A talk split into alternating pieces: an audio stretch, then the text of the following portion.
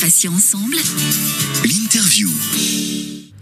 Bienvenue si vous venez tout juste de nous rejoindre sur euh, Passion Ensemble. Céline avec vous pour euh, cette interview de Matin Soleil. Alors je reçois euh, Myriam Tellisme. Elle est volontaire au sein d'un service civique qui s'appelle les Intergénéreux auprès d'Unicité à Paris.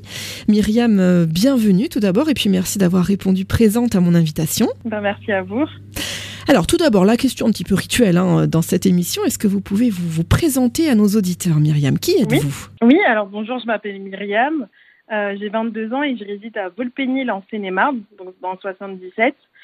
Euh, je suis actuellement étudiante en troisième année de licence intervention sociale à Créteil et je suis aussi volontaire en service civique euh, chez Unicité.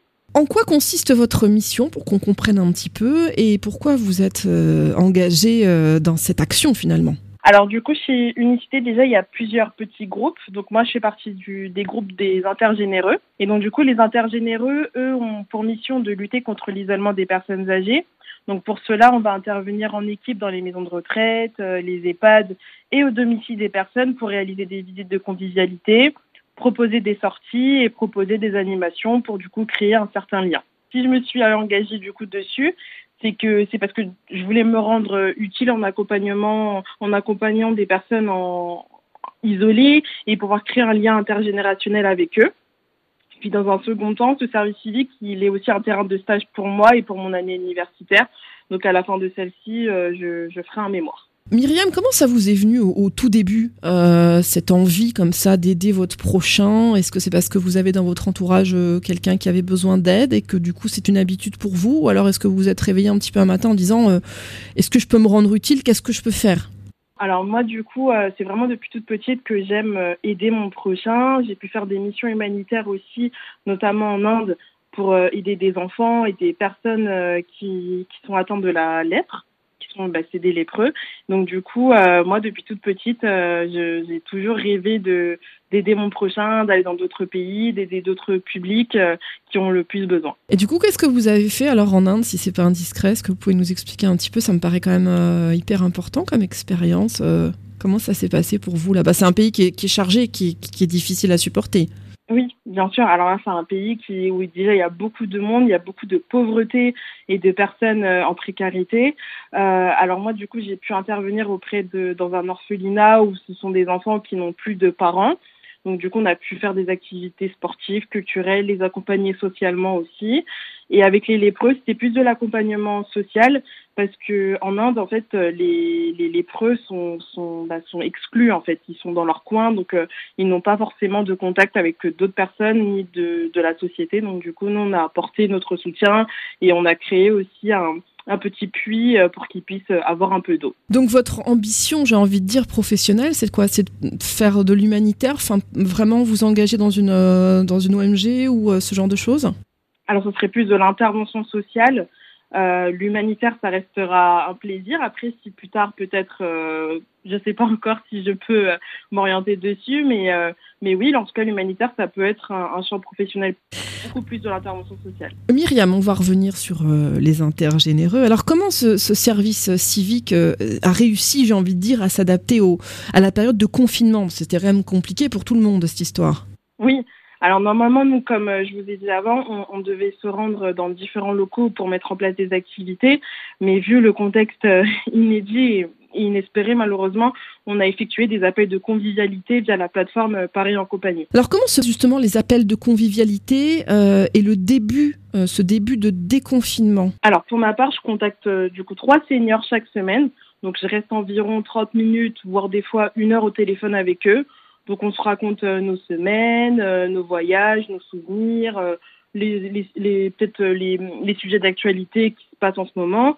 Et puis, et puis voilà. Et puis franchement, c'est vraiment un, pur plaisir de le faire parce que mine de rien, ça ressemble aux appels que je fais aussi avec ma propre grand-mère. Donc euh, c'est vraiment un plaisir de le faire. Est-ce qu'il y a des choses particulières qui sont prévues euh, pour l'été euh, Je pense notamment avec certainement la vague caniculaire qui nous attend, parce que là on est le 23 juin, il fait quand même déjà presque 33 degrés dans certains coins de la France. Est-ce que justement les intergénéreux, vous avez mis en place des choses particulières ou, pas du tout? Alors là en ce moment...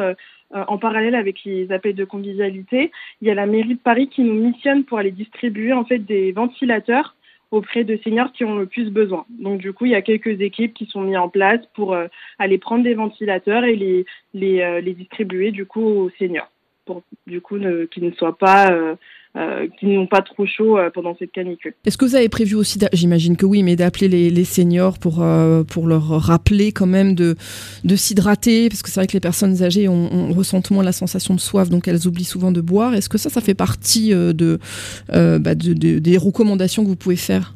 Oui, bien sûr, bien sûr. On rappelle souvent aux seniors de bien s'hydrater, de, de aérer, enfin, par exemple pour le confinement, on disait de aérer euh, leur, euh, leur domicile le matin et de le fermer. Enfin, on leur donne vraiment des conseils euh, pratiques pour qu'ils soient bien et qu'ils ne soient pas en détresse pendant les, différentes crises sanitaires, dont bah, du coup le, le Covid-19 et la canicule qui est peut-être à venir. Est-ce que vous avez une petite anecdote à nous raconter sur, euh, un senior ou quelque chose d'un peu sympa qui vous a peut-être touché ou quelque chose que vous racontez à vos amis comme ça pour parler un petit peu de ce que vous faites?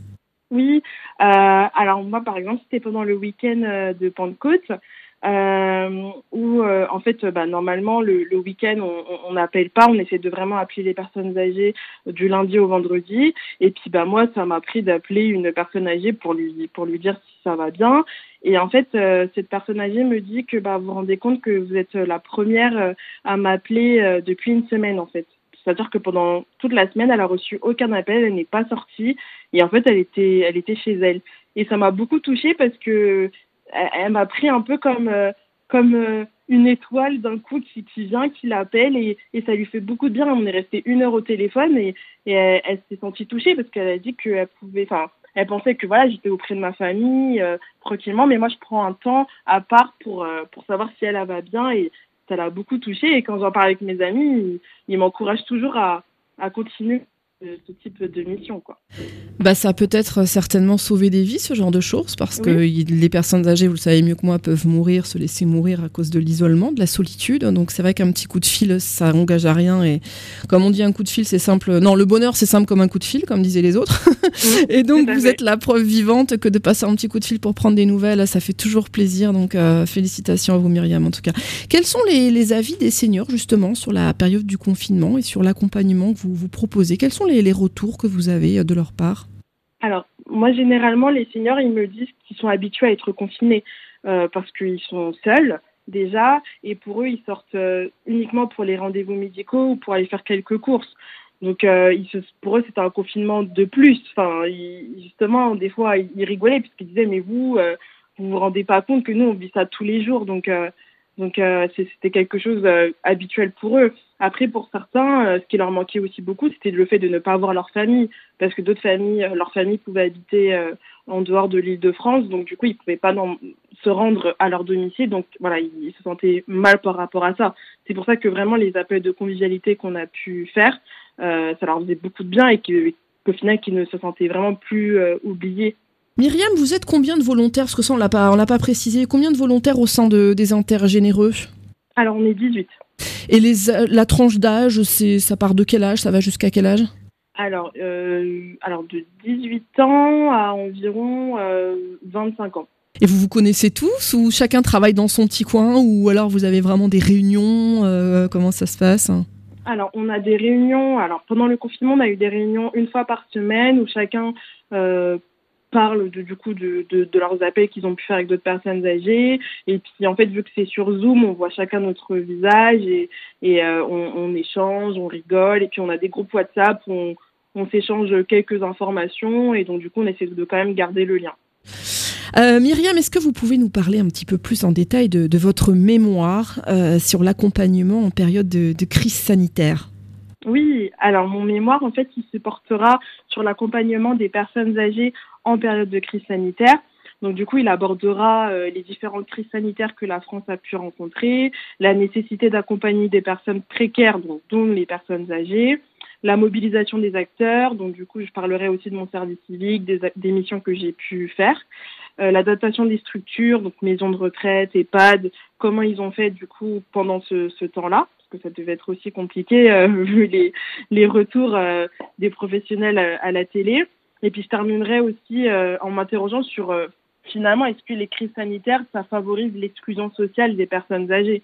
Donc, euh, donc voilà. Donc pour cela, en fait, je me suis aussi basée sur les avis des personnes que je téléphone, des personnes âgées que je téléphone, mais ça sera avec plaisir de recueillir d'autres témoignages de professionnels et des seniors pour argumenter cela. Justement, pour les auditeurs qui, euh, qui le souhaiteraient, comment fait-on pour vous joindre, Myriam? Alors, ou vous, ou carrément les intergénéreux, vous pouvez donner euh, euh, tous les liens nécessaires, hein, site internet, Facebook, Instagram, allez-y, n'hésitez pas.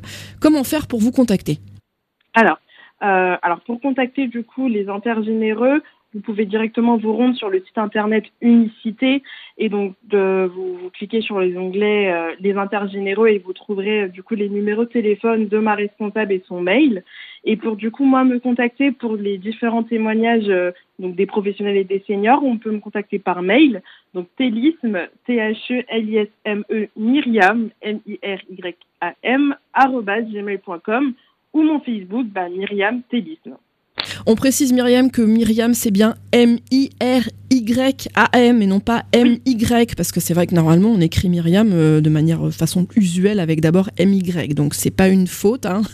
vous avez bien entendu donc c'est bien je précise M-I-R-Y-A-M Myriam euh, Télisme donc merci beaucoup pour votre intervention sur l'antenne. Alors je rappelle que vous êtes volontaire au sein du service civique euh, qui est intitulé Les Intergénéreux chez Unicité à Paris. Je voulais vous remercier, vous féliciter pour euh, toutes les actions euh, que vous réalisez donc au bah, sein de, ce service. Merci beaucoup. Merci beaucoup à vous. passez une belle journée, Myriam. au revoir. À vous aussi, au revoir. Patients ensemble. L'interview.